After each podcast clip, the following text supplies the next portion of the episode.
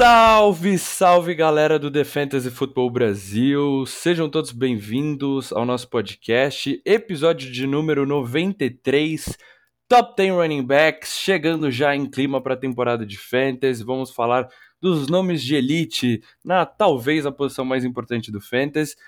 Estou de host aqui, a gente já está mantendo esse costume e acompanhado do nosso queridíssimo, nosso ex-apresentador deste programa, Pedro Palomares. Seja muito bem-vindo ao podcast, Pedro. Fala Murilão, salve rapaziada do The Fantasy Futebol Brasil Podcast. Muito feliz em estar de volta para falar dos nossos 10 principais running backs dessa temporada.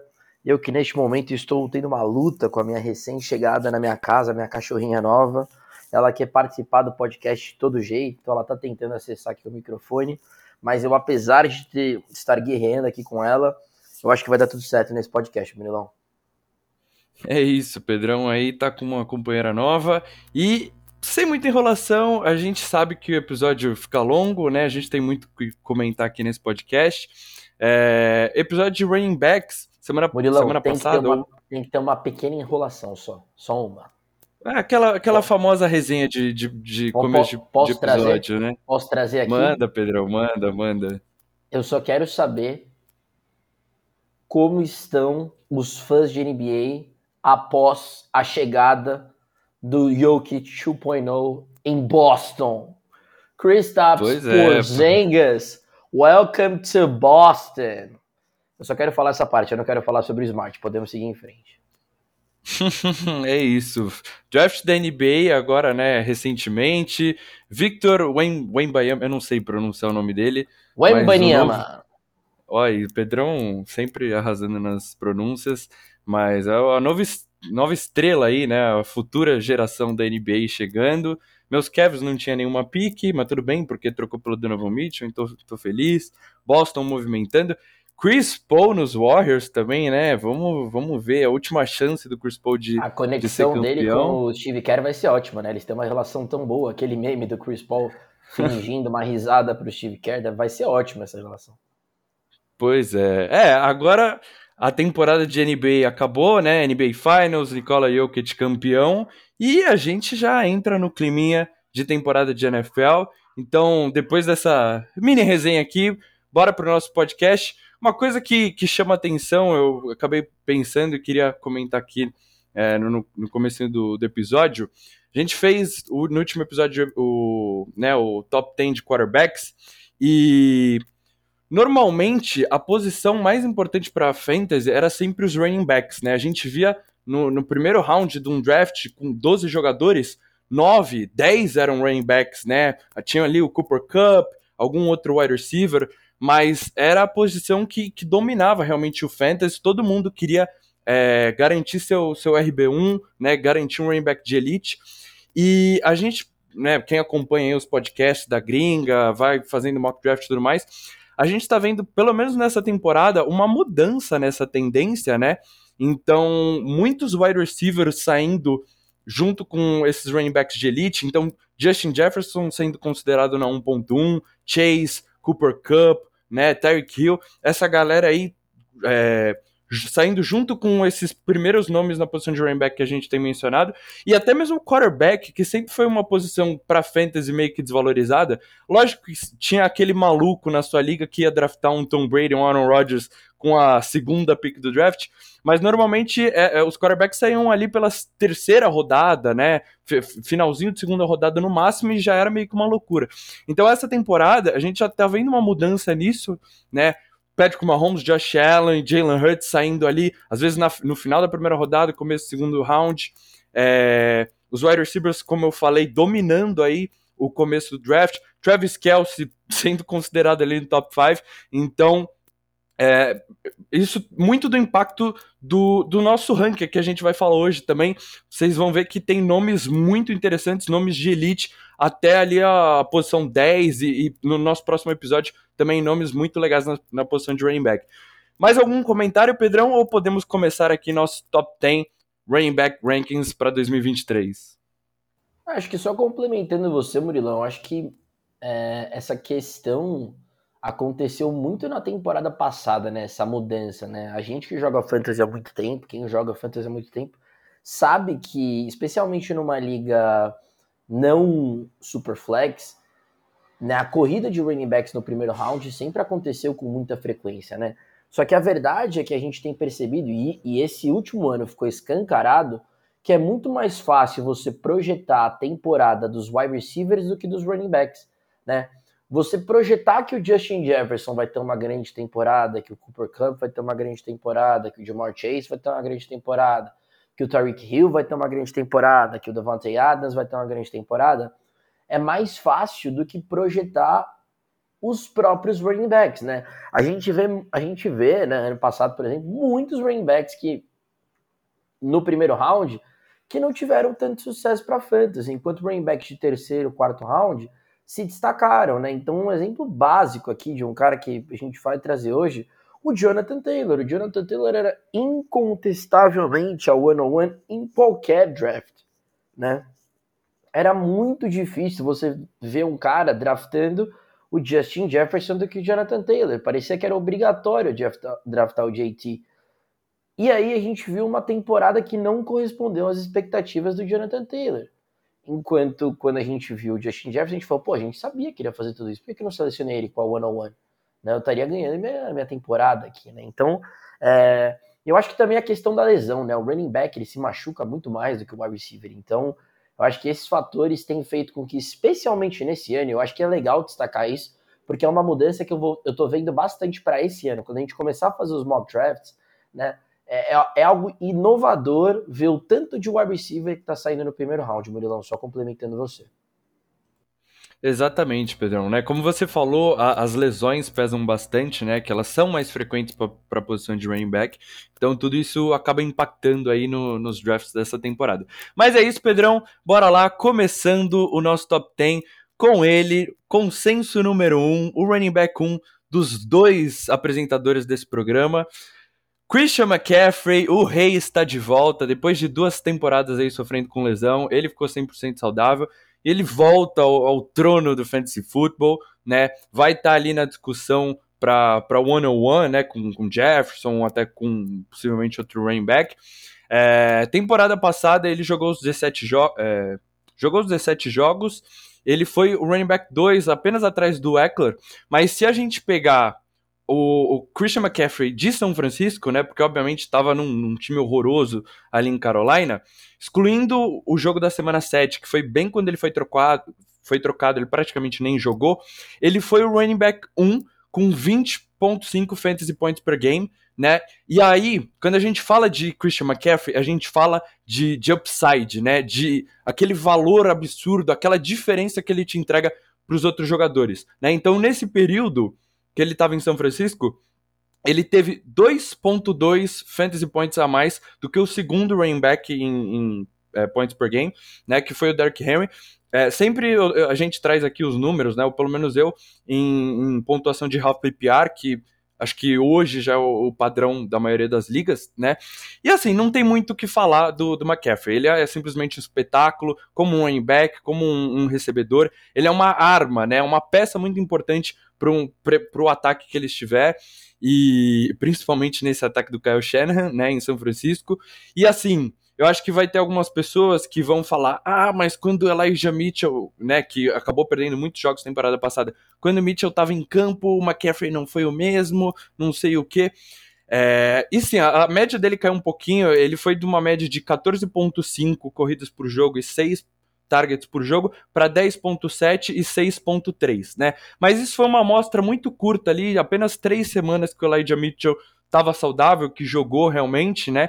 E, e assim, apesar da, das corridas terem diminuído um pouquinho, isso também pode influenciar do jogo, os targets se manteram a, a mesma coisa, né? E o McCaffrey, ele é muito valioso justamente porque ele é um, um wide receiver praticamente, né? Ele tem números de wide receiver, ele produz muito, a gente sabe é, como targets são, são toques na bola mais valiosos do que uma simples corrida, né? Porque ainda mais na mão do McCaffrey, qualquer recepção ele pode ganhar uma jogada explosiva, né? Enfim, é, o McCaffrey realmente é um, um, um jogador muito dinâmico. Então, esse volume pode até diminuir um pouco com Elijah Mitchell. Eu acho que os, os 49ers, pelo investimento que fizeram no McCaffrey, também devem controlar um pouco o, work, o workload do, dele, mas ele ainda deve ser assim um dos running backs com mais toques na bola, um dos mais produtivos, né? Jardas, touchdown, recepções, tudo a gente pode contar com o McCaffrey. Por isso que ele é one-on-one, é, por isso que ele é o running back 1. Ele vai sempre te entregar aqueles jogos de 20 pontos, semanas de RB1 praticamente toda semana, muito constante e te entrega muito upside. O que, que você tem para acrescentar? Acho que não tem muito o que falar sobre ele, né, Pedro? Ah, eu concordo 100%, Brunilão. Acho que talvez pontuar que o, o, o McCaffrey hoje ele é o casamento perfeito de um esquema que favorece os running backs, né? Há muitos anos a gente vê running backs que não são tão conhecidos é, darem certo no São Francisco 49ers pela forma que o Kyle Shanahan é, estrutura esse time para correr com a bola. E aí você teve meio que uma unificação, né, de um sistema que favorece muito ao running back, né, com um dos principais, se não o principal running back da NFL, né? Então, um time que já gosta de correr com a bola, já, já, já tem a, a, a preferência em correr com a bola, ter a possibilidade de ter o McCaffrey, é quase que sempre o time vai optar por essa opção. E o interessante do McCaffrey, como você falou, é justamente isso. É um cara que é extremamente perigoso, não só correndo com a bola, mas recebendo a bola também. Né? Então, é meio que fica, fica muito difícil para marcar o McCaffrey, porque são muitas chamadas diferentes que o Kyle Shanahan explora com ele. O 49ers é um time que está sempre perto da red zone por conta de seu ataque explosivo, seja com o Trey Lance, seja com é, Sam Darnold agora, ou até mesmo. Brock Purdy Week One, hein? Confia. Ou, é, ou Brock Purdy, né? Então, é, é, um time que vai produzir, né? É um time que produzia com o Jimmy Garoppolo. Então, é, o McCaffrey, na minha visão, é o, é o, melhor jogador do ataque desse time, né? Melhor que o Kiro, melhor que o Debo, né? Melhor propriamente que o Ayu, que é um grande time, né? E é um grande ataque e o McCaffrey acaba passando sempre por ele, né? Então, é, é, é, difícil você ter uma segurança maior para fantasy em termos de talento, toques na bola e ataque correndo com a bola do que o McCaffrey nos 49ers. Então acho que por isso que tanto para mim, quanto para você, quanto para o o McCaffrey é o running back 1, Murilão. Boa, Pedrão. E aí, agora no, no nosso nossa segunda posição, nós temos o um empate, né, entre Austin Eckler e Saquon Barkley. O Eckler é meu RB2, e o RB3 do Pedro, e o Seikon é o meu RB3 e o RB2 do Pedro. Né? Então eu vou começar aqui falando sobre o, pro, sobre o Eckler, né? E aí o Pedro pode complementar e depois ele já traz o Seikon, eu finalizo sobre esses dois incríveis running backs. Mas também é, é isso, não, não tem muito o que discutir. A gente está falando aqui da, da elite do Fantasy, né? O Eckler eu tenho ele em uma das nossas diners, PPR ainda. Ele é uma maravilha, é um espetáculo, né? É, nas duas últimas temporadas, RB1 e RB2, passando de 300, é, 300 fantasy points, né? Nas duas últimas temporadas. É, vai ser top 10 em toques na bola, né? A gente sabe que ele é muito envolvido. Ele não vai ter o volume no, no jogo terrestre de um Derrick Henry, do Nick Chubb? Obviamente que não, né? É um running back um pouco menor. Mas é, é, praticamente a mesma coisa que a gente falou do McCaffrey. O valor que ele te entrega como recebedor é, é, é surreal, agrega muito ao fantasy, por isso que o Eckler tá nesse patamar, né? E assim, eu sei que temporada passada foi meio que fora da curva, né? É, ele teve 127 targets, né? Teve 107 recepções, que foi o quinto na NFL geral. Né? Ele ficou ali empatado com o City Lamb, na frente do Devante Adams, só perdeu mesmo para Jefferson, para os Tarek Hill, essa galera de elite. Mas foi muito envolvido justamente porque o Mike Williams e o, e o Keenan Allen, né, muito tempo fora de campo, não conseguiram ficar saudável. E aí, obviamente, se esses dois wide receivers ficarem saudáveis, a, a, chegada do, do Quentin Johnson, né, a mudança no, no coordenador ofensivo também, eu acho que, que os targets do, do Eckler devem regredir um pouco, né? Voltar ali para casa dos 90 100, mas ainda assim, continuar sendo muito utilizado como recebedor. A gente sabe que o, que o Herbert gosta do Eckler. E, e cara, não tenho o que falar. Você tá num ataque dos Chargers, né? Um ataque com Justin Herbert, com essas peças que eu mencionei, vai ser um dos melhores ataques da liga, né? E aí a gente vê a produção do Eckler, 18 e 20 touchdowns nas duas últimas temporadas, né? Ele é uma máquina quando o time se aproxima da da red zone ali, do, da end zone, né? Ele é o segundo running back em toques dentro das 10 jardas, né? Ele teve quase é, teve 22 corridas, que é quase 70% dos, da, das corridas dentro das 10 jardas no, do time dos Chargers. Né? Me, me confundi um pouco, me atrapalhei um pouco. E ele teve 13 targets também. Então ele não só corre, como ele é uma opção de passe quando o Justin Herbert tá ali próximo de anotar um touchdown. Então por isso ele tem muito valor para fantasy. A gente viu ele anotando muitos touchdowns, né? E assim, aquela história de que ah, os Chargers estão procurando alguém para Gente, já tem três temporadas essa história aí, eles não trouxeram ninguém. O segundo running back do, do time é o quê? Joshua Kelly? Eu duvido que esse time vai tirar o Eckler para colocar o Joshua Kelly nas situações que realmente importam. Então, por isso, ele é meu RB2. E, e, é isso, Pedrão. Se você quiser comentar sobre o Eckler e trazer o seu RB2 aqui, o Secon Bark, e aí eu, eu complemento também. É, eu acho que é igual você falou, né? O empate, né? É, eu, inclusive, eu tive essa, esse questionamento quando eu fui ranquear qual dos dois seria meu running back 2, né? Eu acabei preferindo, eu preferindo o Barkley muito por conta de uma questão de, de eu saber que o time do New York Football Giants acaba é, privilegiando mais o Barkley do que de fato os Chargers privilegiam o Eckler. O Eckler em que sentido? Uh, eu também sou um owner do, do Eckler e por conta das lesões que o time teve, especialmente com os wide receivers nesse ano, o Eckler se tornou uma, uma ferramenta fundamental do Chargers nesse ano e como o Murilo falou, ele chamou muita atenção nos targets. Mas para quem não lembra, as primeiras seis semanas do Eckler foram bem angustiantes, justamente por conta que o time estava usando muito o Joshua Kelly, né? E, e às vezes um pouquinho de Isaiah Spiller, né? Uma, não numa forma de, né, pô, esse jogador tem talento, vou colocar ele no campo, numa forma de load management, load management mesmo do Eckler, né, nos primeiros jogos da temporada. Então as primeiras seis semanas do Eckler foram bem difíceis. Obviamente que o Joshua Kelly, né, propriamente o Isaiah Spiller, não fizeram absolutamente nada, né, com esses toques na bola, e aí da semana 6 em diante, o Eckler passou a ser o running back 1 e teve aqueles jogos gigantes que o Eckler sempre tem potencial.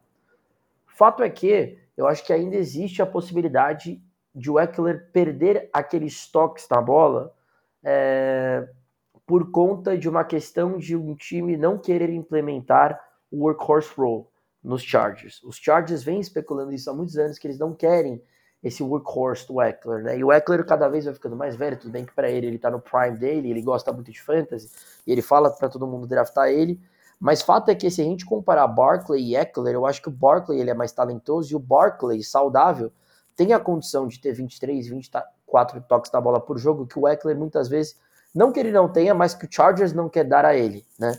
Então, e eu vejo também, da mesma forma que os Chargers né, melhoraram o seu ataque, né? Todo mundo saudável, chegou o Quentin Johnston nesse time. Eu vejo o Char, eu vejo os, os, os Giants cada vez mais né, no caminho certo. Então você tem o Daniel Jones que está funcionando muito bem por conta do Barkley. Na minha visão, a linha ofensiva dos Giants é melhor do que a linha ofensiva dos Chargers.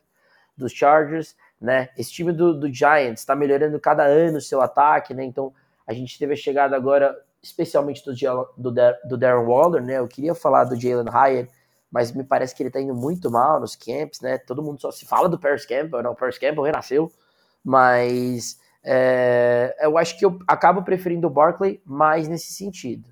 No entanto, todavia, porém, existe a, situação do holdout do Barkley, né? Que é sempre uma questão que a gente tem que considerar. Se o Barkley, né, estiver apto a jogar a partir da semana 1, né, e eu estou draftando uma semana antes da, da NFL começar, eu iria de Barkley. Se o meu draft fosse amanhã, com essa situação do holdout, provavelmente eu iria de Eckler, Murilão. É, tem isso, mas acho que gente, ainda está muito cedo, não é algo para a gente se preocupar. É, esse time dos Giants, eu acho que o Saquon Barkley é a melhor peça desse ataque aí, é fundamental para esse ataque, então acho que eles devem chegar num acordo aí é, bem, bem antes até da temporada, né? Você Mas... não ficou sabendo da nova, Murilão? Você não ficou sabendo da nova? Diga, Pedrão. tá rolando por aí? Paris Campbell, o novo running back é? do time dos Giants. Ah, pois é, pois é, tem esse report aí. E outra coisa interessante, você falou de Jalen Hyatt, né? Quando o Paris Campbell tá se destacando, é porque realmente o Hyatt não deve estar tá mandando muito bem aí no, nos training camps, né? Pelo amor de Deus. Mas é isso, o Saquon também não tenho nada contra. É, ele terminou como RB5 nessa última temporada, né? 16 é, fantasy points por jogo. E, e, também uma história parecida com o McCaffrey, né? Um running back de elite, teve duas temporadas aí sofrendo com lesões, né? Não, não terminou muito bem. E agora voltando ao topo do fantasy, como o Pedro falou, é, se por um lado o Eckler tá, os Chargers talvez estão segurando um pouco os toques, o Saquon é fundamental para esse ataque, realmente é um workhorse. Você vê ali praticamente jogando 80% dos snaps ofensivos, né? Top 5 em corridas, targets, toques, jardas scrimmage, tudo. Vai ter muito volume, não tem nenhum outro grande running back nesse backfield, né? Matt Breida, Eric Gay é uma escolha de Eric Gray é uma escolha de quinta rodada. É... A única coisa é que eu me preocupo um pouco é com o ataque dos Giants. Eu acho que não tem o mesmo upside que o ataque dos Chargers, né? É, temporada passada eu sei que anotou 10 touchdowns, mas vamos ver, é um ataque em evolução, né? Segundo ano do Brian Bow, evolução do Daniel Jones, é, chegada do Darren Waller, por exemplo. Então pode ser um ataque aí que evolua, e aí com isso o Saquon é, tenha mais upside para fantasy aí, realmente se torne um, uma peça interessante. Se ele bater na casa dos 15 touchdowns, vai ficar ali para brigar realmente com, com, uma, com McCaffrey, até brigar pela pela posição de, de running back 1, né? Bom, e agora o nosso consenso número 4. A gente já falou tanto dele aqui nesse podcast, não sei nem o, o que a gente pode acrescentar. Bijan Robinson, né? Ele é o meu running back 4 também e o running back 5 do Pedrão. É aquela história, rookies running backs são uma maravilha para fantasy, já chegam no seu auge. E o que a gente espera do Bijan Robinson? Workhorse running back, né? Ele é um, corre... um corredor de elite, tem a velocidade de explosão para fazer as big plays, excelente recebedor, né? E aí a gente combina com a situação. O Arthur Smith, técnico do, do Atlanta Falcons, era o coordenador, coordenador ofensivo dos Titans quando o Derrick Henry surgiu, né, como um um dos running backs de elite. E então assim, é, eu, eu, eu baseio muito meus rankings, né? Mas uh, baseio não, mas eu olho bastante as projeções, porque realmente é o que a gente pode esperar do, do jogador, né? E o Bijan Robinson aqui, as projeções para ele são de mais ou menos 250 corridas, 70 targets, 45 recepções. Então, realmente, volume de, de work, workhorse running back, né? E como a gente sempre fala, volume é, é volume king no, no fantasy para os running backs. Esse time dos Falcons foi o time que mais correu com a bola né? E recebeu a melhor nota do PFF, PFF em run blocking, né? Então, assim, a gente já viu o Tyler Algier no finalzinho da temporada passada sendo um destaque para fantasy, Corel Person em, em 2021 também sendo um dos grandes running backs para fantasy, né? Então, cara, volume, a situação, eu acho que o Bijan Robinson não tem tudo para dar certo ser um dos melhores running backs, né? A única coisa que talvez preocupa um pouquinho é, primeiro, a situação do ataque, né, com Desmond Reader aí comandando esse ataque. A gente não sabe qual é o teto desse Atlanta Falcons. E a gente reclama tanto do, do Arthur Smith é, utilizando, mal utilizando o Kyle Pitts, né? Enfim a gente pode ver o Tyler Algier também comendo um pouco do volume do Bijan Robinson, talvez tendo 8, 10 corridas por jogo, né? Porque ele foi bem temporada passada e é um time, mas assim, não me preocupa tanto porque é um time que vai correr tanto com a bola que é, eu acho que consegue ter muito volume ainda para o Bijan Robinson. Saiu o report aí dele sendo utilizado como recebedor e tudo mais. Então, é, com certeza aí vai ser um dos melhores running backs para fantasy, Pedrão. Não, concordo 100%, Murilão. E para mim, o Bijan Robinson é aquele cara que os mais ousados, se quiserem tentar e surpreender com ele na 102, 103, eu não teria problema, porque é justamente o que você falou, Murilão. Tudo faz, faz acreditar que a gente vai ver algo muito especial do Bijan, né? É o esquema, é o head coach, é a forma que ele foi draftado, aonde ele foi draftado né, com a escolha número 8 geral do draft, ele tem tudo para ser um workhorse desde o primeiro toque dele na bola na NFL, né, e tem, e tem tudo para ser toques valiosos, né, o que eu falei, correr com a bola na NFL não é só qualidade do running back, mas é run blocking, né, o Atlanta Falcons surpreendeu, surpreendeu muito nesse último ano com a qualidade do time de bloquear os tackles para o jogador correr com a bola, a linha ofensiva melhorou muito, né, então É, eu gosto bastante é, do Bajan Robson, ele é meu running back número 5, mas eu não tenho problema nenhum com o reach no Bajan, porque tudo me aparenta que. Tudo, tudo me faz crer que as coisas vão acontecer, sabe? E se a gente vê um Bajan na semana 1 e 2 já batendo ali é, as 100 jardas terrestres e o ataque funcionando, muita gente vai se questionar por que, que não draftou ele com a 2 ou com a 3. Então eu gosto bastante aí do Bajan Robson para esse ano, Murilão. É isso, Pedro. A gente viu temporada passada o Brees Hall, que também é um baita prospecto, mas não no nível do Bijan Robinson, sendo aí um, um destaque para Fantasy, né, antes de se machucar. A gente só talvez colocou esses é, outros caras na frente dele, porque a gente já viu o Eckler, Seiko, o McCaffrey sendo um espetáculo para Fantasy, sendo aí a, realmente a elite. Mas Bijan Robinson pode entrar na discussão aí para running back 1 também tranquilamente. Um cara que a gente não estava acostumado a ver entre esses grandes nomes, mas surgiu uma belíssima surpresa temporada passada. Nosso running back consenso número 5, Tony Pollard, né? É o meu running back 7, tô talvez um pouquinho low nele, mas o Pedrão tá bem otimista, é o running back 4 do Pedro, né? E comparando aqui com o, o ECR, né, o consenso de experts do Fantasy Pros, é, ele tá como running back 9 aqui, né? Então, no nosso consenso, a gente tá quatro posições na frente pro, pro Pollard. Então, o Pedrão que tá bem high, tá confiando aí no Tony, Tony Pollard. Vou deixar ele trazer os comentários e aí eu posso acrescentar com alguma coisa. Mas é isso, a gente gosta bastante desse running back para essa temporada. Alerta de My Guy, né, Murilão? Alerta de My Guy pra esse ano. Sabia, sabia. É, uma das grandes possibilidade de a gente ver um running back bater o top 5 aí e não estar sendo draftado onde deveria estar sendo draftado, né? Porque a verdade é que a gente já teve a amostragem do Pollard no ano passado, né? A gente tinha o maior BBC dele com o Ezekiel Elliott, mas toda vez que o Pollard tocava na bola, uma grande jogada acontecia. Ele é um jogador extremamente explosivo, é um jogador que corre com muita agressividade, é muito bom running back, é um cara que por muitos e muitos anos ele ele estava naquela prateleira de que se o running back titular do time machucar, ele automaticamente é um running back 1 na semana. Né? Então é um jogador com muita qualidade. Ano passado a gente tinha uma certa raiva de ver os Cowboys tendo que entregar a bola para o Elliott, quando na verdade o time fluía muito mais que o Pollard correndo com a bola. Então o Pollard está jogando em alto nível, né, para ser um dos grandes running backs da NFL desde o ano passado. Né? Então é, agora você olha o backfield do Dallas, o Baija não foi parar em Dallas.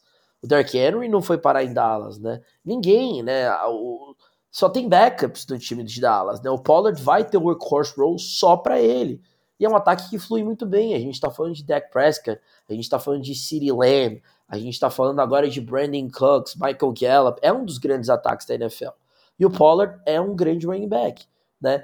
E, e de novo, é muito difícil você encontrar nessa altura da NFL jogadores eu estou há 15 minutos segurando esse espirro, mas espirrei. O, regra geral de como não fazer isso no podcast. Mas enfim, o roll do Pollard tá aí. Né? Então a, a, a, probabilidade de dar certo é muito grande. Né? O, time do, o time do Dallas, independente se é um time campeão ou não, que chegue no Super Bowl ou não, é um time que sempre vai estar em confrontos de grandes pontuações por conta do seu ataque. Né? E o Pollard, cara, é um cara que produziu demais a temporada passada. Era um cara jogando em alto nível, era tipo um jogador, parecia acorrentado, que você via, ele fazia uma big play, né, uma corrida de 30 jardas, tiravam ele na linha de 2, 3 para o Elliott entrar na endzone, porque é o Ezekiel Elliott. Né? Então, assim, eu acho que a temporada de breakout do Pollard é gigantesca. Né? Então, assim, se você me perguntar, Pedro, eh, você gosta de draftar na, na, o, o, o Barkley e o Eckler? Gosto. Gosto bastante. Mas para mim, o potencial do Bajan e do Pollard é tão grande quanto desses caras, né? O potencial de, de Bajan Robson e de Tony Pollard é imenso. Não tem ninguém que ameace o role do Tony Pollard. Ninguém. Né? O Bajan ainda tem o Tyler Algier, mas isso não vai acontecer porque o Bajan Robson é especial. Mas o Pollard também é especial. E, e Dallas não trouxe ninguém. Trouxe um running back de sexto round, que é o terceiro no depth chart. Né? Então, assim, saiu um report né, de quem é o, é o, é o backup do Dallas, é um jogador completamente desconhecido. Talvez é um stat legal. Malik Davis. Malik, Malik Davis, Davis, é. Talvez é um stat legal em Dynasty, porque é um cara que provavelmente está na Wave. Então, assim, é, não, não tem, na verdade, uma competição para o Pollard. Vai ser o show do Tony Pollard. E é um grande ataque. Então, é um grande running back, um grande ataque, numa grande linha ofensiva. Então, de novo, todos os, os checks, né, os, bullet, os bullet points, são checks para que seja uma grande temporada, né? Então, é, óbvio que a gente está em temporada de rankings ainda, não em temporada de My Guys, etc. Então não tem os números certinho de jardas por carregada, grandes jogos do Pollard, mas só de assistir a NFL ano passado e fazer os rankings, você sabe que o Pollard deveria ter sido o workhorse na temporada passada. Foram muitos e muitos jogos que a gente viu o Dallas funcionando a partir do momento que era a campanha do Tony Pollard, não a campanha do Ezekiel Elliott. Então agora não tem mais isso. Agora é o show do Tony Pollard. Então eu tô muito high no running back do time do Dallas Cowboys, Burilão. Legal, legal, Pedrão. É, eu tenho ele como meu RB7, tá até um pouco acima do, do ICR. Achei estranho aí esse ICR baixo pro Pollard, né? Porque ele terminou como RB7 na temporada passada, né? Então, assim. No more BBC, é, no more BBC. Exato tende a melhorar. Como você falou, extremamente explosivo, eficiente. A gente via as big plays acontecendo, né? Ele é um running back temporada passada de, de mais de 5.2 yards per carry, né? Número de Nick Chubb, é número de um dos melhores running backs da liga. É, também muito utilizado como recebedor, né? E assim, o Ezekiel Elliott deixa 231 corridas e 23 targets disponíveis, né? Só que eu ainda não tô confiando, não tô acreditando 100% nessa role aí de workhorse, né? É, o Tony Pollard é um running back um pouco menor do que Saquon, do que, né, é, Jonathan Taylor, por exemplo, do que esses grandes running backs, então eu não sei se ele vai. É, obviamente ele não vai pegar todo esse volume, mas eu não sei o quanto desse volume ele vai ter. Eu, eu não sei se ele vai ter o mesmo número de toques na bola que Saquon, que Derrick Henry, que esses. que Josh Jacobs temporada passada, nesse nível, né, dessa galera. Mas com certeza, eu imagino que o volume deve aumentar um pouquinho mais, né? Mas ele já teve um volume bem legal, mesmo. É, é o 1B ali, né? Ou talvez até o 1A do, do Ezekiel L. Ele já teve 232 toques na bola na temporada passada. Talvez a eficiência pode acabar diminuindo um pouquinho, né? Por, por obviamente, tá tendo mais volume. É, mas uma coisa interessante que o Pedro né, mencionou: esse ataque dos Cowboys é sempre muito produtivo, né? Então gera muitos pontos para Fantasy. E aí, eu falei do, do volume que o Ezekiel Elliott deixa em aberto nesse backfield dos Cowboys, mas uma coisa que ele também deixa aí disponível são as 16 goal line carries que ele teve na temporada passada. Ele foi o terceiro com mais é, corridas ali dentro da linha de 5 jardas. Ele anotou nove touchdowns nessa corrida. Então, assim, eu falei do Eckler pelos touchdowns, né? O, o Pollard, nesse ataque dos Cowboys, eu imagino que ele deve ter a role de, de goal line back ele tem upside para 15, para 20 touchdowns.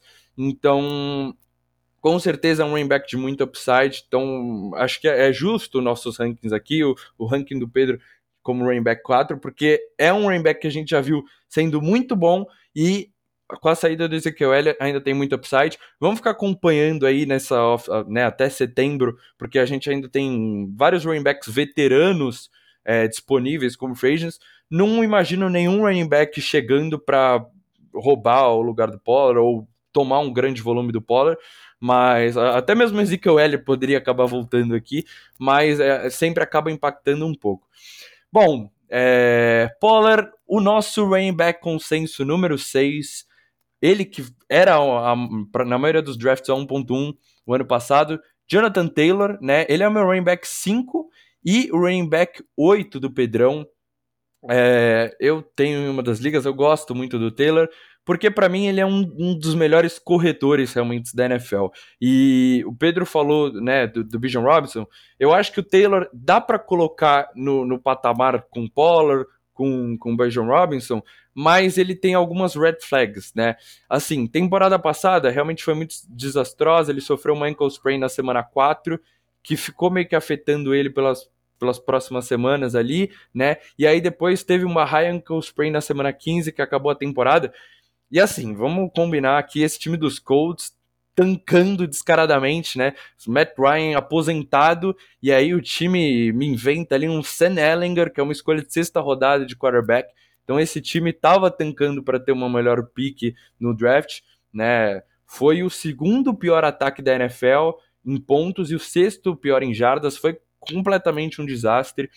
Então, por isso, o Jonathan Taylor teve menos oportunidade de anotar os touchdowns que ele teve em, em 2021, né? Ele teve uma, leda, uma leve queda também na eficiência como corredor, né? E outra coisa que pesou bastante para essa temporada foi a queda é, na eficiência como recebedor, de 7 para 3,5 jardas por target. Né? E, e como eu, eu, já falei aqui, os targets são normalmente muito valiosos para fantasy, porque é, numa corrida você vai ganhar ali na média 4, 5 jardas, num target você vai ganhar 7, 8, 9, 10, né? Então esse número caiu bastante para o Taylor, né? Mas ele teve ali uma pequena amostra nas quatro semanas, da 10 a 13, depois de estar tá ali mais perto de 100%, depois de se recuperar do ankle spray, ele foi o running back 6 em pontos por jogo, né? Quase 17 fantasy points por jogo, passou de 80 jardas terrestres em todas as semanas. Então, assim, é, a gente tá falando de um dos melhores corredores puros da NFL. É, tá no seu auge, por isso que eu coloco ele na frente de outro grande running back aqui. Shane Steichen chegando como head coach. Essa linha ofensiva foi desastrosa no passado, mas tem tudo para voltar a ser uma top 10 é, linha ofensiva da NFL, esse jogo terrestre voltar a funcionar. É, e assim, os red flags. Anthony Richardson chegando como quarterback. É um rookie quarterback, então o que a gente espera do, desse ataque dos Colts sendo comandado por um rookie quarterback? O Pedro, eu confio um pouco mais no potencial do Richardson. O Pedro, vocês sabem, não gosta nada dele. É, é, um quarterback muito móvel, deve correr muito com a bola. Então, por um lado, pode acabar melhorando a eficiência terrestre do Jonathan Taylor, mas do outro, pode acabar roubando ali alguns touchdowns, né? Limita também o potencial de targets do, do Taylor, que já não é muito alto, ele não é um cara que vai receber muitas bolas, né? Mas sobre, sobre os touchdowns, eu não acho que vai ser uma situação parecida com o Philadelphia Eagles, em que toda vez que o time tiver ali duas, uma jardas, estiver ali na beira da endzone, é bola para o Jalen Hurts, bola para o Anthony Richardson e QB Sneak, que nem é com o Hurts em Filadélfia. Por quê? Porque no, em, em, Filadélfia, a gente tem o Miles Sanders como running back. Ele é um bom running back, mas não é um grande. Então, assim, se você pode entregar a bola pro, pro seu running back para ele anotar o touchdown, não tem muito por que colocar a, a bola na mão do seu QB. Então, é, deve roubar alguns touchdowns, mas não me preocupa tanto quanto é, por exemplo, nos Eagles, o, o Jalen Hurts anotando 13 touchdowns numa temporada, Pedrão. Murilão, você bateu no porquê talvez eu tenha o JT um pouquinho abaixo, né? Eu tenho, eu tenho ele como meu running back número 8, então duas posições abaixo do ECR, mas mais por conta disso. Eu acho que, né, talvez com o Anthony Richardson assumindo esse time né, tão rápido, eu acho que os dois principais fatores que me fazem ranquear o JT um pouquinho abaixo é justamente o fato de que ele com certeza não vai ter targets. Né? O Anthony Richardson não é um quarterback que tem o costume de fazer essa leitura de lançar para o seu running back. Não. Se ele se sente pressionado, ele vai escapar do pocket e se livrar da bola ou sair correndo né, e ganhar com as pernas. Vão ter muitas jogadas desenhadas para o Anthony Richardson, porque o Anthony Richardson é muito bom correndo com a bola, e obviamente, o principal, vão ter muitos touchdowns do Anthony Richardson também. Né? Eu, eu, concordo com o Murilo que o Jonathan Taylor é outro running back quando comparado ao Miles Sanders, mas mesmo assim o Anthony Richardson ele é muito diferenciado nas últimas cinco jardas do campo, sabe? É, da mesma forma que o Jalen Hurts ele é praticamente marcável, do Kim Snake ali nas últimas jardas do campo, o Anthony Richardson vai ser também, porque ele é gigantesco, ele tem corpo de um linebacker. Né? Então é muito difícil derrubar o, o, o jogador, né, o quarterback dos Colts, o Anthony Richardson, nas últimas jardas. Então, via de regra, a gente vai ver muitos TDs do Richardson. E aí eu acho que, óbvio, o JT vai ter os seus TDs também, mas vai afetar bastante. Por isso que eu tenho ele um pouquinho mais abaixo. Mas também é meu running back 8, Murilão. Você falando tão bem assim do, do Anthony Richardson me dá até alegria, Pedrão. Me dá até alegria. É o que é... ele faz bem. Não adianta. É o que ele faz bem. O que, que, que ele faz bem com a bola? É nas últimas jogos do é, campo. Ele é imarcável, é. entendeu? É, e isso vai acabar machucando um pouco de ti. Né? Lógico que vai ter um positive regression pro ano passado que foi muito ruim, mas também não vai ser aquele Jonathan Taylor que a gente está acostumado de dois anos atrás. Né? Então, assim, o que, que eu vejo do, do, do JT? Eu vejo muitos toques na bola né, para aliviar essa pressão justamente do Anthony Richardson, a gente vai ver um time em que o Jonathan Taylor vai ter os toques na bola que ele teve nos últimos dois anos, especialmente há dois anos atrás. Me preocupa só um pouquinho essa questão, um, dos targets, né, que eu acho que realmente a gente vai ver talvez um ano em que o JT seja menos targetado possível, né, justamente pelo perfil do quarterback, e dois, vão ter muitas jogadas desenhadas por Anthony Richardson, né? Mas por conta disso, só, mas por conta dos toques na bola, por conta de ser um workhorse e obviamente por conta do talento, ele merece, óbvio, estar tá dentro do top 10. É isso, Pedrão. Bora tentar dar uma acelerada aqui para esse episódio não ficar mais um episódio de uma hora. Nosso consenso número 7, Derrick King Henry, né, o avatar na posição de running back também não tem muito o que falar, né? Ele, temporada passada, foi o running back 4 geral, foi o terceiro em fantasy points por game, quase 18 fantasy points por game. É, nas suas últimas três temporadas saudáveis, ele terminou todas no top 5. Muitos toques na bola, né? Ele foi o líder em carregadas, 349, passou das 1.500 jardas, 13 touchdowns. É, a, questão da idade, a eficiência caiu um pouco, mas continuou boa. 4,41 jardas por carregada. Para um cara que teve tantas carries assim, é um número muito bom. Né? Ele teve mais volume também no jogo aéreo, com 41 targets. A gente não via isso do Derrick Henry. Eu acho que essa temporada o Tide Spears, escolha de terceira rodada, pode até acabar sendo mais envolvido ali como um recebedor, talvez em algumas terceiras descidas no lugar do Derrick Henry. É, mas, cara, é um absurdo, né? O ataque dos Titans foi horroroso temporada passada, né? Foi o quinto pior ataque da NFL. Mesmo assim, o Derrick Henry foi o quinto em goal line carries, com 15, anotou 10 touchdowns, extremamente... É, ele é imparável na, na endzone, né? Ele é imparável ali na, próximo da endzone.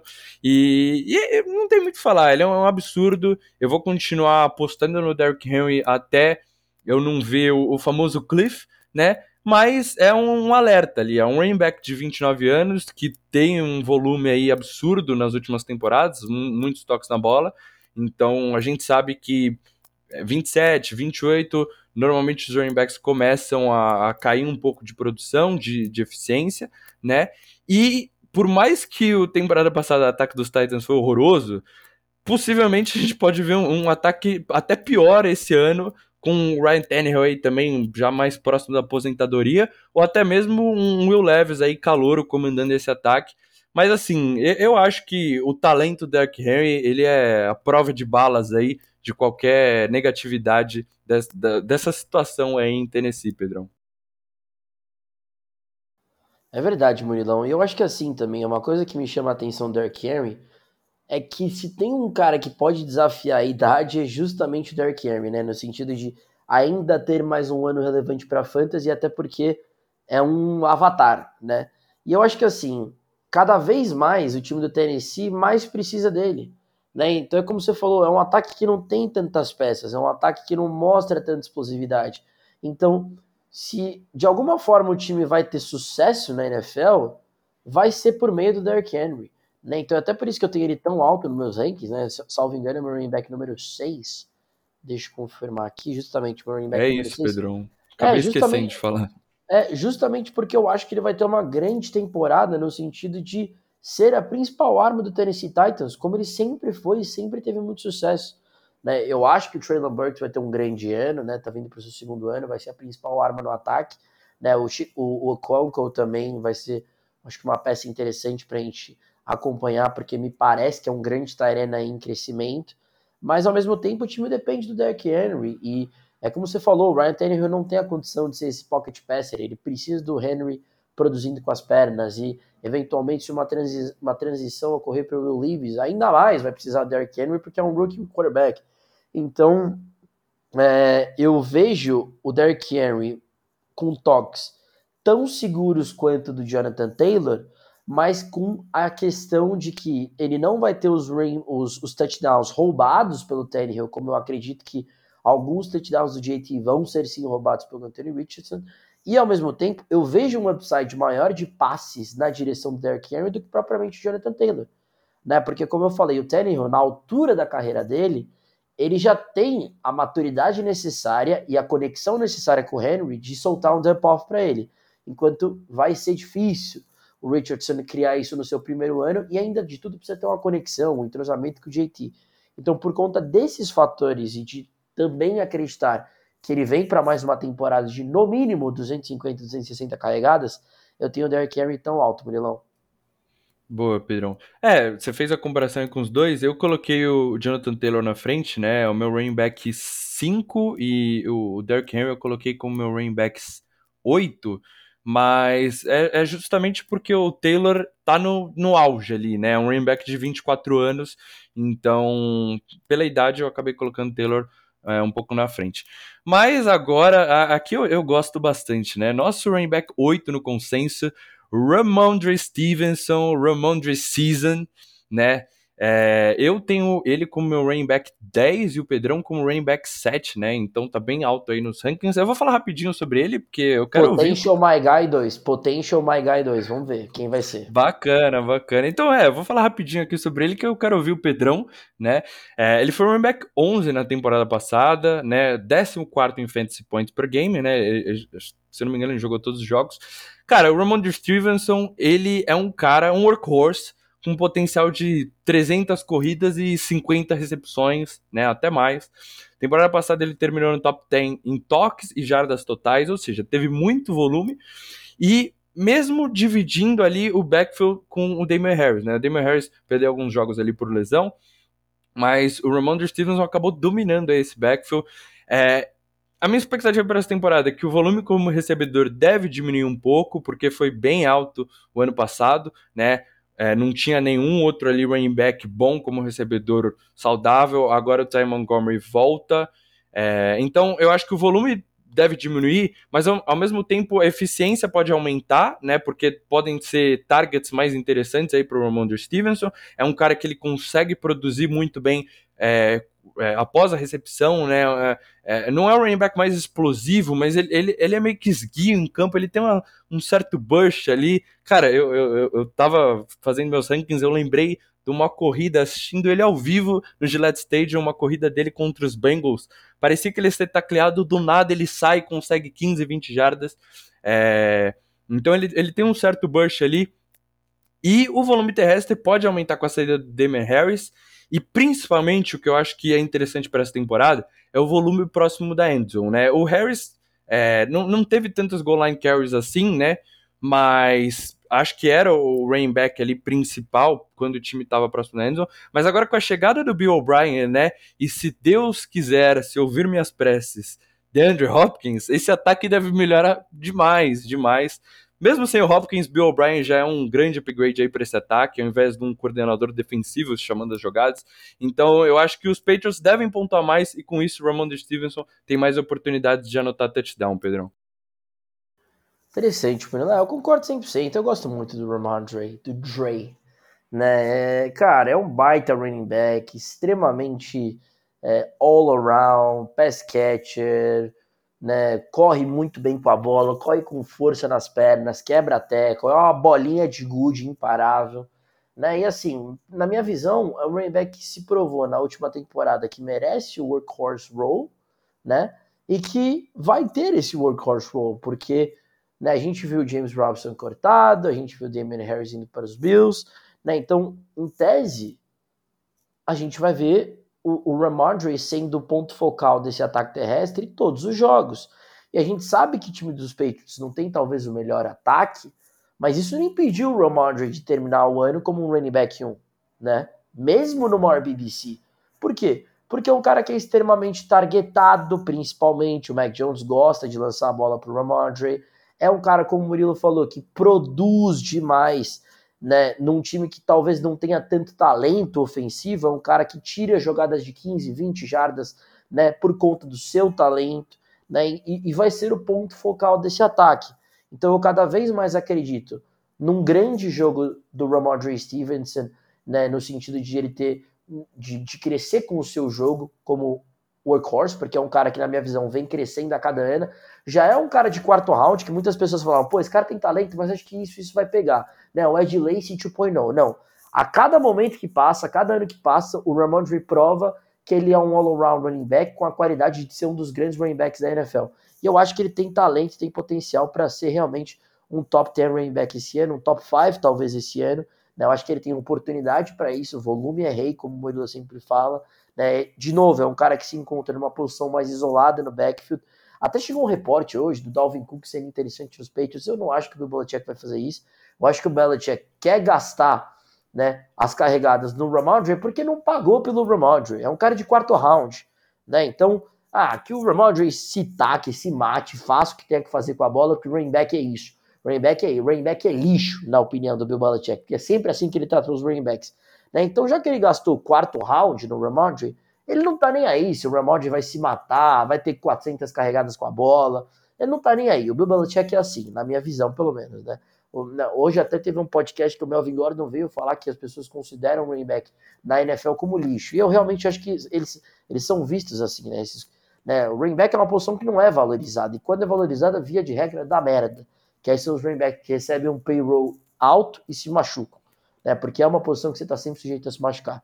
Então eu acho que o Ramondre ele faz o sujo da melhor maneira possível. Ele cada vez mais vem se aprimorando. Eu gosto muito do talento do Ramondre Stevenson. E eu acho que se o Patriots tiver pontos positivos no sentido de melhoras nesse ataque, só tende a melhorar a produção do Ramondre. Então por isso que eu tenho ele como meu running back número 7 até o momento. Se o Patriots não inventar de trazer mais um running back aí, tipo um Dalvin Cook, meu Boa. Eu, eu também não, não boto muita fé aí nesse Dalvin Cook. Tô bastante não otimista. Não tem nada a ver com... com o Bill Belichick, é. Não tem nada também a ver acho, com o Também acho, Tô mais otimista aí com, as, com os reports aí, com as notícias do DeAndre Hopkins. Mas para fechar nosso top 10, então, na posição número 9, temos o um empate entre Josh Jacobs e Nick Chubb. O Jacobs acaba ficando na frente ali no, no critério de empate porque ele foi o melhor ranqueado, é o meu running back 6 running back 12 do Pedrão, né? Então bem low aí nos rankings do Pedro. É, e o Nick Chubb é para os dois, o running back 9. São dois running backs aí que a gente tem um pouco abaixo ali do, do ECR, né? O, no 6 é o Chubb o 7 é o Jacobs no ECR. É, mas é isso, vou falar aqui rapidinho aqui sobre os dois, você finaliza, Pedrão. Cara, o Josh Jacobs, é, ele foi um absurdo temporada passada, né? Foi o running back 3 geral, líder de jardas terrestres, jardas totais e toques na bola. Volumes King, o Josh Jacobs teve muito volume, foi um workhorse. Estava é, no seu último ano de contrato, né? Agora recebeu a franchise tag. Os Raiders não trouxeram ninguém, então acho que ele deve ter uma outra temporada de um workload gigantesco, né? Tanto no jogo terrestre como recebendo passes. Né? Nas duas últimas temporadas ele teve mais de 50 recepções. É, na goal line ele tem mais de 90% das corridas do, do, do, time. Né? Então eu, eu acho que ele tem tudo para ser uma peça importante para esse ataque dos Raiders e, e, ter muito volume, como foi na temporada passada. É, ele sempre foi um, um, bom running back, né? sempre terminava ali como um low RB1, um high RB2. É, então, assim, eu, eu, lógico, acho que o volume deve cair um pouco, a eficiência também talvez caindo um pouco, mas ainda deve com, conseguir produzir bons números ali, talvez de um medium, um low RB1, né? Os touchdowns podem cair um pouco, né? Os Raiders temporada passada foram o 12 melhor ataque da NFL.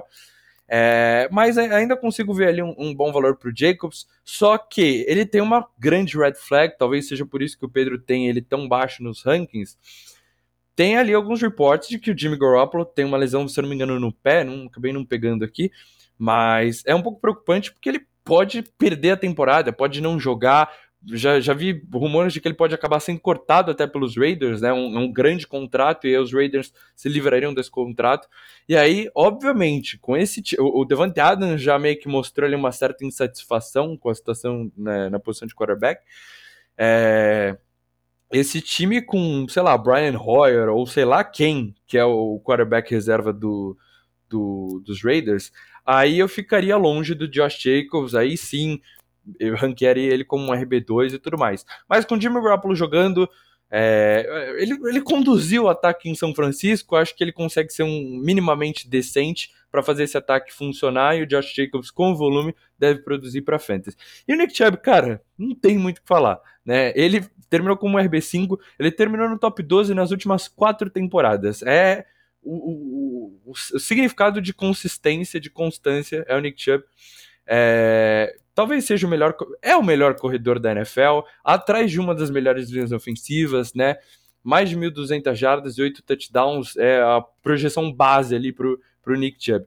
Ele não recebe muitos passes, mas talvez com a saída do Curry Hunt pode receber ali um, um aumento nessa produção. Jeremy Ford é running back 2, não vejo ele fazendo muita coisa, roubando muito volume do, do Chubb, né? Mas o Deshaun Watson, ao mesmo tempo, também não é um quarterback que costuma lançar para os seus running backs, né? A gente sabe que ele improvisa, tem ali a, a mobilidade, então, também não espero o Nick Chubb com 40 recepções na temporada, mas pode aumentar um pouquinho. E, cara, o que eu acho que, que pesa muito pro Nick Chubb, se ele vai terminar como um top 5, talvez até top 3 running back, ou realmente ali no 10, 12, é se o Watson voltar a jogar, né, na forma que ele jogava no, no, Houston Texans, porque aí, assim, esse ataque tem tudo para ser um grande ataque da NFL, né? E aí o Chubb tem upside, pode ter uma temporada de mais de 15 touchdowns. É uma máquina goal line, é um grande running back. Então, assim, vai ter volume, é um running back muito safe. Acho que se você tiver otimista que o Watson pode voltar a jogar bem e elevar esse ataque do, dos Browns, o Nick Chubb é um ótimo running back para pegar ali começo de segunda rodada, como seu running back 1, porque, cara, você não vai se decepcionar. Eu, eu te garanto que draftar o Nick Chubb você não vai se decepcionar. Boa, Marila, não concordo 100% em relação ao Nick Chubb. Inclusive, quando você fez os argumentos do Nick Chubb, me fez, eu, eu adoro essas horas, né? Porque a hora que você se questiona, pô, por que, que eu tenho ele tão baixo? Eu tenho ele como running back número 9, né? E, só que eu não sei muito bem onde eu encaixaria ele, né? Talvez eu subiria ele na frente de Jonathan Taylor, provavelmente, do Ramondre, eu teria que pensar um pouquinho. Né? Mas assim, eu gosto muito do Nick Chubb, para mim também concordo com você, é o melhor running back da NFL em termos de correndo com a bola, né? Um cara que não recebe passes, né? Eu já vi reportes que o Jeremy Ford já tá trabalhando como pass catcher, né? Um cara que não recebe passes, não adianta. O Nick Chubb não recebe passes. Eu acho que talvez eu tenha ranqueado ele como running back 9 justamente por conta das minhas questões com o fato de que eu não acho que o time do, do Cleveland Browns vai ter uma boa produção com o Deshaun Watson. Né? O Watson não me aparentou nada demais, eu falei isso no episódio de quarterbacks. Eu acho que por conta disso isso acaba segurando um pouco né, o upside do Nick Chubb. Mas aí o upside também seria talvez dentro de um top 5 né? Mas eu acho que tá ali pelo menos dentro do top 7, acho que não tem como não ranquear o Nick Chubb, por conta que ele é realmente uma peça diferenciada da posição de running back na melhor linha ofensiva da NFL, que é a linha ofensiva do Cleveland Browns. Então, bem pontuado, Murilão. Acho que você me fez mudar de ideia. Eu vou subir um pouquinho o Nick Chubb, porque ele realmente ele é uma das coisas mais seguras que você tem ali de um mid RB1. E então, boa, boa Murilão. Talvez eu suba ali ele para 8, 7. Hoje eu tenho ele como número 9. 8 certamente. Vai passar o Josh Jacobs no consenso. É, não, provavelmente eu vou subir ele na frente do Jonathan Taylor, aí o Ramondre teria que pensar um pouquinho por conta do upside do Ramondre recebendo a bola. Mas excelente. É, e aí, referente ao, ao, Josh Jacobs, também tem essa questão do, do Jimmy G que me deixa extremamente assustado. Né? Não, não me vejo assim gostando muito é, do Josh Jacobs com um quarterback que nem saudável, tá? Uma lesão geralmente num lugar que incomoda bastante o quarterback. Né? E também pelo fato de que eu vejo um downgrade do, do, do Derek Carr pro Jimmy G, né? O Derek Carr é um cara que targeta muito bem o running back. A gente viu o Josh Jacobs ser muito targetado no passe, além de ser extremamente efetivo, efetivo correndo com a bola. O diferencial do Josh Jacobs essa temporada foi, sem dúvida nenhuma, o quanto que ele foi envolvido correndo com ela. Né? E eu acho que a positive regression é, que muitos running backs sofrem vem a, ne a negative regression para o Josh Jacobs. Né? Foi um ano, na minha visão, fora de série né, do, do Josh Jacobs, e eu acho que né, se, se, se, tudo der certo e o Jimmy G estiver saudável, ele termina como low RB1 da forma que eu ranquei ele, mas eu acho que o, o, o Josh Jacobs ele, ele, ele, ele é melhor posicionado ali no range de um low RB1, high RB2, né, um cara que é muito talentoso, mas de novo, na minha visão, os Raiders tomaram a decisão errada ainda de Jimmy G, é um desperdício para o Josh Jacobs, é um desperdício para o Devante Adams, né? Você traz um Jacoby Myers, que é nada mais nada menos que uma versão um pouquinho maior do Hunter Renfrew. Você perdeu o Darren Waller, então é, você perdeu o Derek Carr. Então, na minha visão, esse time está indo para o lado oposto daquilo que eu imaginava que seria o ideal. Eu acho que o Josh Jacobs estava numa posição boa para ter a produção que ele teve ano passado e o time está dificultando para que ele se repita né, a temporada. Então, por isso que eu tenho o Jacobs um pouquinho mais baixo, né? Do que o ECR, teu 5 Ainda ele é meu running back número 12, né? então eu tenho ele ranqueado ainda como um RB1, mas é por isso que eu tenho ele um pouquinho mais abaixo, Murilão. E, óbvio, a lesão do, do, do, do Jimmy G, desculpa, me assusta muito. E fez com que ele caísse umas duas posições no meu ranking também. Tá certo, Pedrão. Eu, eu fiz o, você subir o Nick Chubb aí nos seus rankings. Eu consegui entender seu lado aqui. Talvez acabe descendo um pouco aqui o Josh Jacobs. Quando eu vejo que eu tenho ele na posição 6, na frente de Pollard, Derrick Henry, até mesmo do Chubb. Então talvez dê uma descida também. Mas é isso. Finalizamos aqui nosso episódio de Running Backs, Top 10. Vocês viram que os nomes, né? Basicamente, nosso top 10 tá muito parecido. Tem todos os mesmos, mesmos nomes. O Josh Jacobs é o único que não tá no top 10 do Pedrão, né? Mas agora, pro próximo episódio, a gente fecha ali o top 20. Vocês vão ver que talvez tenha ali mais uma, uma discordância ali. Vocês gostam, né? Quando eu e o Pedro discutimos aqui sobre fantasy nesse podcast. Então... Quando a gente faz barraco. Pois é, pois é. Então, o próximo episódio promete bastante. Pedrão, seus apontamentos finais? É isso, Murilão. Muito obrigado aí pelo privilégio de participar de mais um podcast, né? Como você falou, episódio número 93. Estamos chegando nada mais nada menos do que ao nosso episódio centenário, né? 100 anos de podcast. Tá chegando, tá chegando. 100 episódios de podcast, né? Mas é como você falou também, né? Às vezes as pessoas reclamam, pô, mas vocês concordam, tal, demais. As pessoas querem ver fogo no parquinho, né? Querem ver a versão né, do First Take, né? Do, do Stephen A. Smith tal. Então, no próximo episódio isso vai acontecer, né? Via, se vocês querem fazer a gente discutir, é só um pouquinho Anthony Richardson, Renan Hooker, não sei o que, a gente já começa aqui a quebrar o pau.